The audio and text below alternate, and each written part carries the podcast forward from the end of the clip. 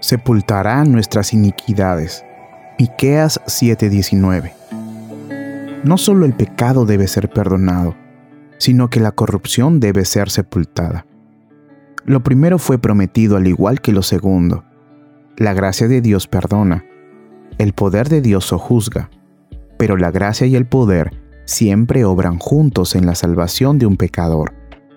El perdón viene primero y le sigue la santificación.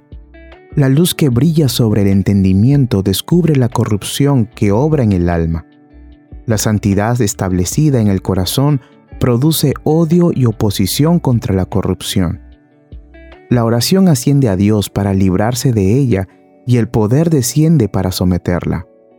Pero al igual que el fuego que aparenta estar apagado, la corrupción estallará una y otra vez.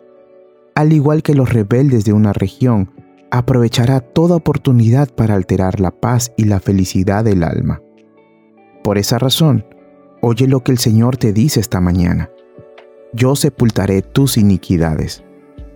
Lleva tus quejas a su trono, declara su palabra fiel y espera que su poder prometido sepulte tus iniquidades. El pecado no tendrá dominio sobre ti, porque no estás bajo la ley, sino bajo la gracia.